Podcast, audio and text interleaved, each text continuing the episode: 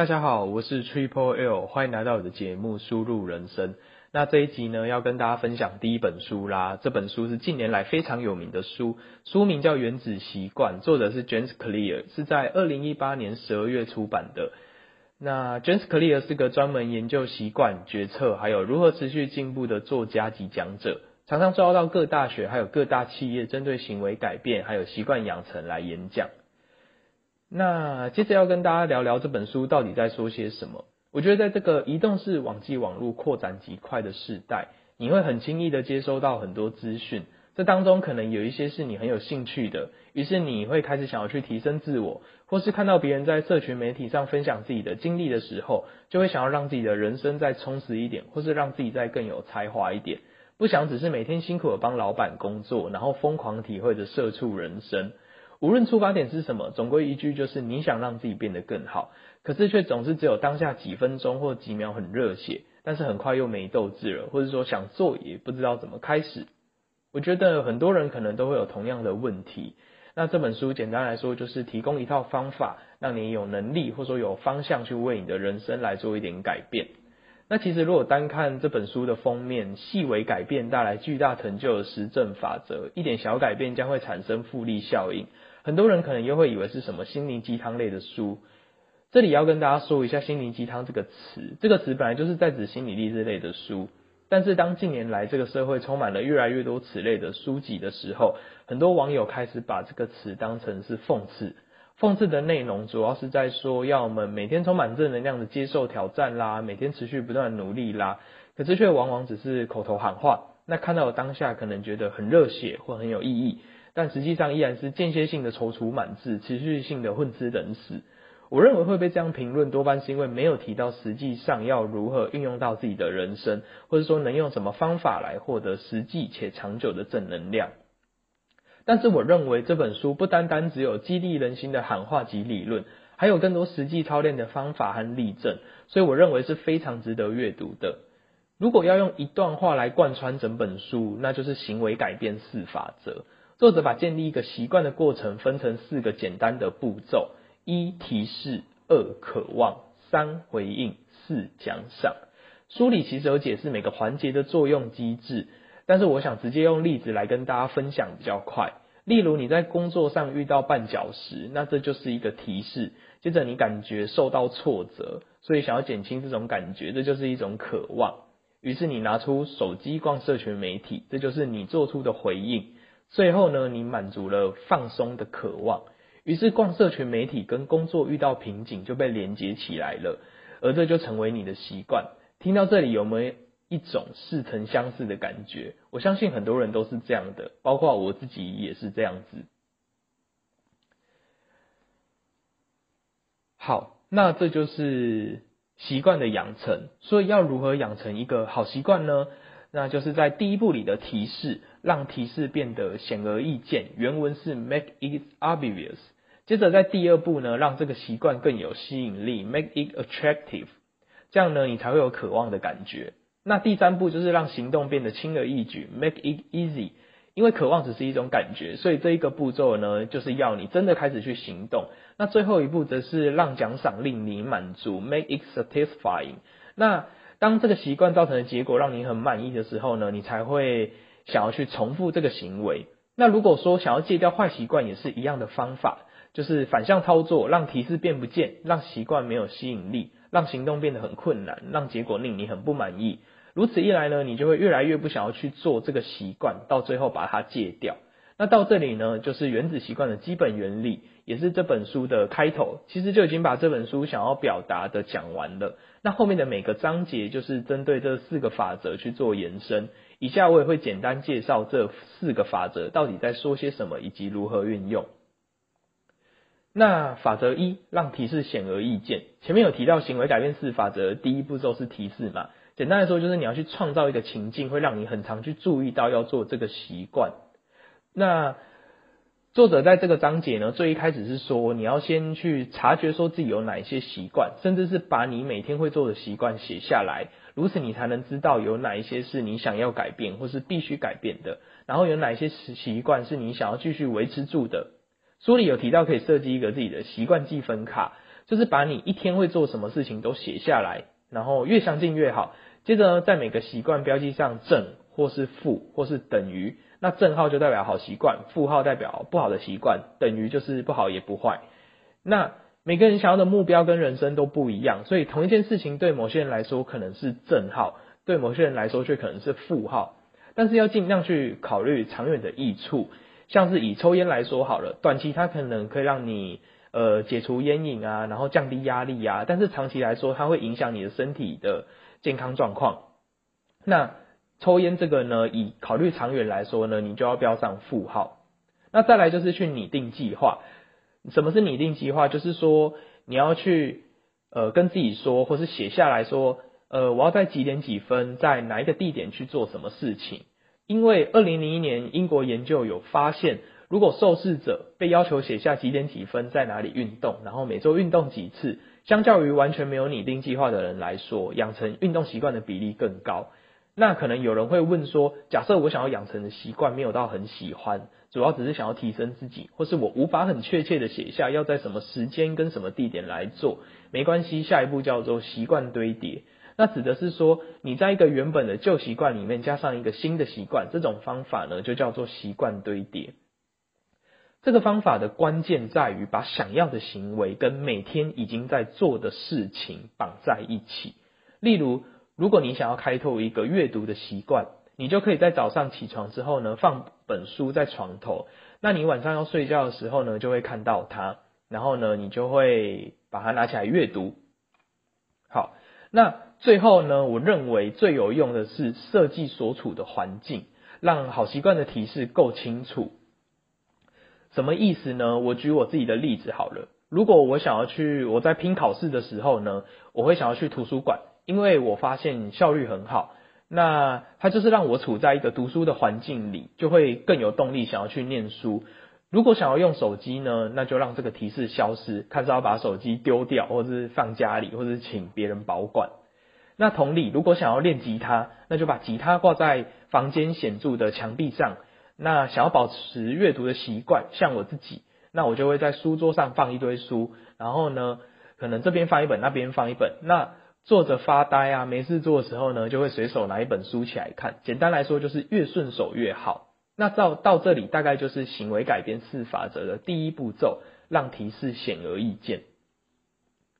接着呢，就进入到法则二，让习惯有吸引力。当一个机会或说一个习惯越有吸引力的时候呢，那它被形成习惯的可能性就越大。也就是说，如果想要增加某个行为发生的几率，就必须让它有吸引力。所以法则二的重点就是要让好习惯呢变得难以抗拒。那在这之前，必须先了解渴望的本质，还有运作方式。简单来说，就是用一种很科学的方式来解析我们的人类的行为心理学。第一步是去检视所有习惯共有的生物特征，一个叫做多巴胺的东西。那借由测量这种叫多巴胺的神经传导物质，科学家能够追踪一份渴望发生的确切时刻。多巴胺的重要性是在一九五四年被神经学家得知的是，詹姆斯·奥兹还有彼得·米尔纳透过一个实验，然后呢，这个实验是，呃，他们在研，他们在老鼠的大脑中植入电极，然后去阻断多巴胺的分泌，然后让科学家吃惊的是，这些老鼠失去所有生存的意志，包括不进食、不性交、不渴望任何东西。那几天之后，这些老鼠就死了。我心里想的第一个念头就是，靠，怎么这么残忍？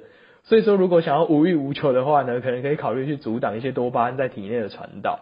好，那这当然是干话。纵使多巴胺被阻断，他们还是跟以前一样爱着他们本来喜欢的东西，只是仅止于喜欢，他们不会再想要。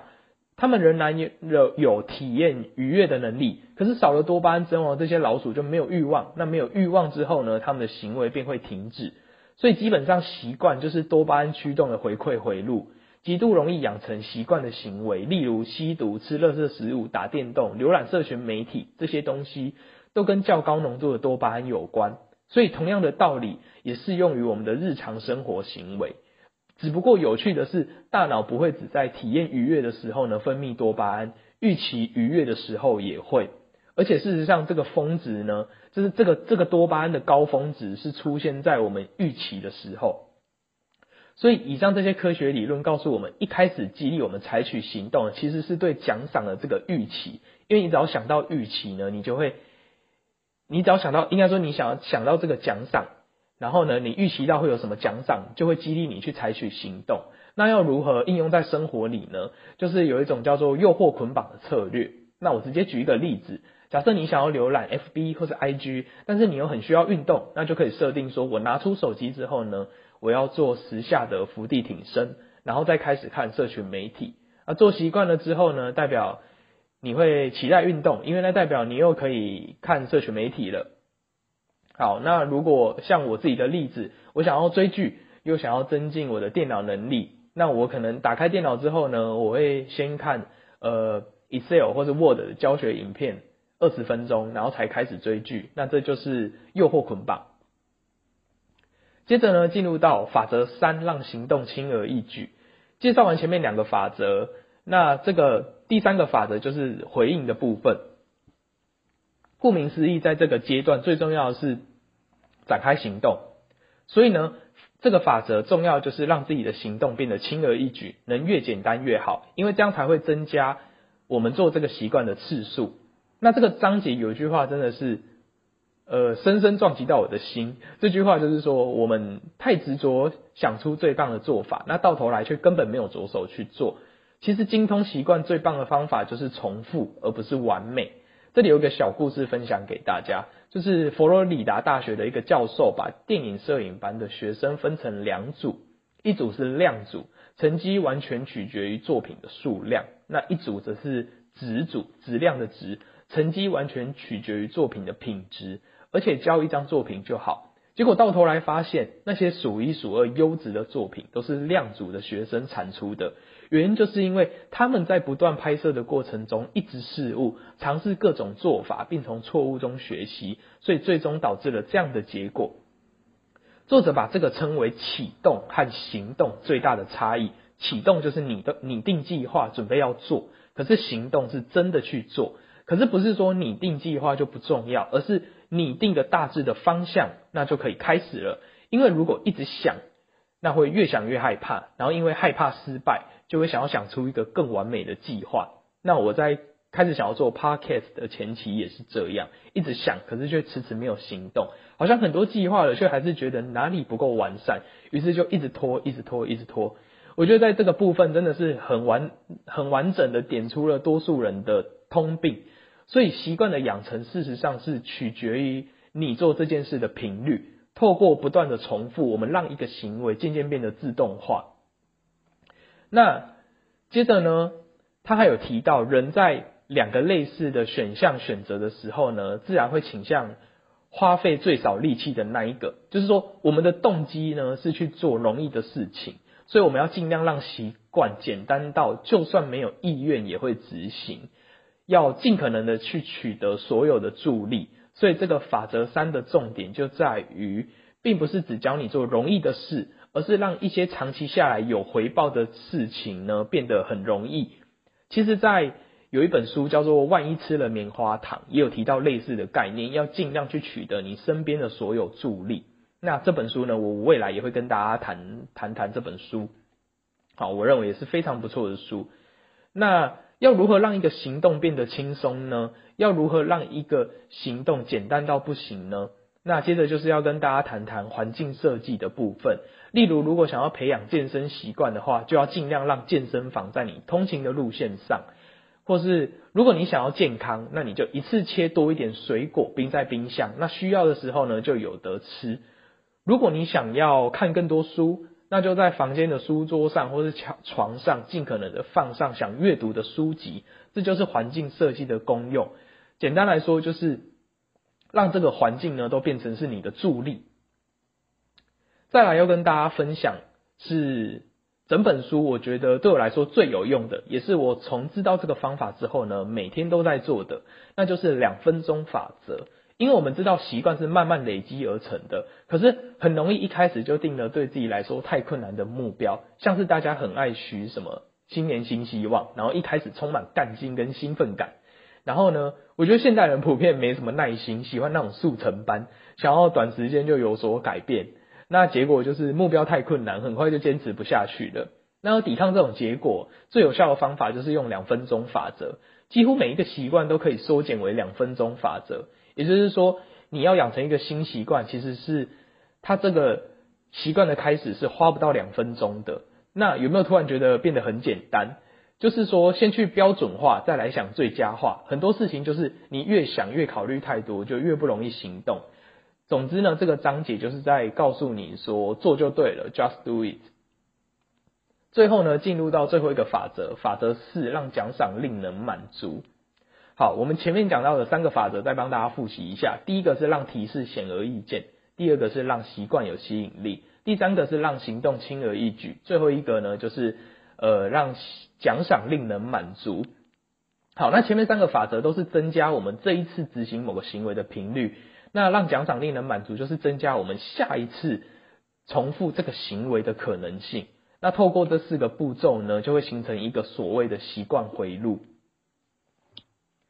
那谈到奖赏，其实就是一种满足感嘛。我们做任何喜欢做的事情，就是想要获得满足感，包括滑手机、吃零食、出门远足等等。那谈到满足感，就会牵扯到立即奖赏还有延迟奖赏之间的不一致。什么意思呢？呃。我们人类祖先在早期其实是有一餐没一餐的嘛，过着餐风露宿的生活，所以光是能好好活着就要花费很多力气。那这也是为什么大脑会发展出偏好于立即满足的原因，因为相较于未来，我们更着重在当下。只不过随着时代的演进，还有科技的发展，社会形态已经跟以前不一样了。可是人类的大脑其实没有为此做出改变，这就是为什么我们仍然着重于当下快乐的原因。举个例子来说好了，明明知道抽烟会增加罹罹患肺癌的风险，那为什么还是有人会抽？因为吸烟可能在数十年后才影响你的身体健康，可是它可以在现在就为你降低压力、解除烟瘾。或者说，呃，不安全的性行为可能会让自己染上性病，那为什么有些人还是要这样做呢？因为愉悦感是立即的嘛，那疾病跟感染可能是几周、几个月，甚至是几年之后才会发生的。那随着时间的推进，每个习惯都会带来不一样的结果。有趣的一点是，这些结果往往不一致。什么意思？就是通常坏习惯的立即结果感觉很爽，可是长期结果会让人感觉到很后悔或是很不爽。那好习惯刚好相反，它的立即结果通常不怎么样，可是长期结果会让人感觉很好。像自己运动来说，它可能无法在短期内给你什么报酬。可是长期来说呢，可能会增加你的体能，或是为你带来减重的效果等等。所以这边其实得出一个结论：一个行为若是让你得到越多的立即满足感，那你应该越强烈的去质疑这个行为跟自己的长远目标是否一致。好，那人类对立即满足的偏好呢，揭露了一个关于成功的真相，就是由于我们大脑的设定。多数人会花费很多时间来追求快速的满足，比较少人会选择延迟满足这条路来走。所以，如果你愿意等候奖赏，把奖赏往后推迟，就会遇到比较少的竞争，得到的报酬也会比较大。我觉得这几乎适用于所有的事情，像是以投资来说好了，很多人都有在投资，尤其是这一两年台股从二零年、二零二零年三月大跌以来的行情。但是，像一些大师如巴菲特、查理蒙格。彼得林区、科斯托兰尼等等，还有现在 Podcast 排行榜第一名的股癌，都一直在强调做长线投资人的重要性。那你做的时间越短，越越有可能赔钱，这也是一种延迟满足的例证。那说到延迟满足，就让我想到一本书，叫《先别急着吃棉花糖》。这跟我前面有提到一本《万一吃了棉花糖》是同一个作者写的。那《先别急着吃棉花糖》是第一本啦，《万一吃了棉花糖》是它的续集。好，那。当然，这两本书我未来都会跟大家提到，都是我觉得还算蛮不错的故事书。好，那他们的核心理论都是棉花糖理论。那大意是在说，史丹佛大学做了一个实验，然后呢，有很多四岁的小孩分别被带到不同的房间，然后让一个大人进来，放了一块棉花糖在小孩面前，告诉小孩说：“我要离开十五分钟，如果这段时间你没有把棉花糖吃掉。”你等我回来，我会就再给你一块棉花糖当做奖赏。那其中有些小孩是马上就吃掉了，有些小孩则通过考验。那后来这些孩子十四岁的时候，也就是十年后，父母接到一份对小孩的评估问卷，那在这接近一百份的问卷当中，研究结果有着很惊人的发现，就是比起那些大人一离开就把棉花糖马上吃掉的小孩，没有那些没有吃掉棉花糖，或者说他有吃掉，可是他是挣扎了很久才吃掉的，在学校里的表现都比较好。他们比较懂得如何跟人相处，也比较会处理压力。那这些不吃棉花糖的小孩呢，最后都比吃棉花糖的小孩来成功很多。那为什么会这样呢？答案就是拥有延迟满足的能力嘛。因为你愿意放弃眼前立即可得到的甜头，不选择走捷径，那也就代表着他们有足够的自律性。那有足够的自律性，比较容易成功，就是可想而知的事情。那接着要跟大家谈谈如何维持一个好习惯。因为我们都知道要做好习惯嘛，但是要如何维持呢？书里提供一个方法，我觉得很好，就是习惯追踪器。那最简单的方式就是拿出一本笔记本，那只要有执行例行的事物，就在那天那一天，然后写下说你有执行什么，然后打一个勾勾。习惯追踪的好处是，你做了之后呢，把它量化并写到笔记本上。那透过这些勾勾，你就会看到自己连续几天都有做这件事情。然后尽可能的把它延续下去，同时习惯追踪也会让我们在状态不佳或者想要放弃一件事情的时候，为我们带来成就感，等于是在告诉自己已经做了这么多努力了，不想要让这个连续记录中断。但是我觉得最重要的还是习惯追踪这件事情，它本身可以变成一个奖赏。例如说，我每天我都是每天睡前把一项项事情写下来，并且打勾，然后我就会感觉自己真正的活着。然后今天我并没有荒废，那我觉得这样的感觉是很棒的。好，那接着书里还有提到问责伙伴这个方法，简单来说就是你创造一份习惯契约，然后承诺你要投入某项习惯，然后还有未能执行这个习惯时候的处罚，然后找一两个人来帮你背书，就叫做问责伙伴，然后共同来签这份契约。那因为这个方法我觉得不是很方便，执行起来也会有一些困难度，更何况要找到这样督促你的人，其实不是很容易，所以我这边就点到为止。好，那到这边就是梳理的习惯养成四步骤，刚好分成四个章节。那后续还有一些进阶篇，我简单讲一下，就是像是我们人一生出来，基因就被决定好了嘛。那基因其实决定了我们比较容易成功的领域是什么，而在这些比较成功的领域里，我们比较容易得到满足感。那得到满足感就比较容易去维持住一个好习惯，所以关键还是要去找到自己擅长的领域。而要怎么去找呢？就是要去认识自己的个性，了解自己是什么人。所以我其实是非常鼓励大家每天花几分钟静心，或是说跟自我对话。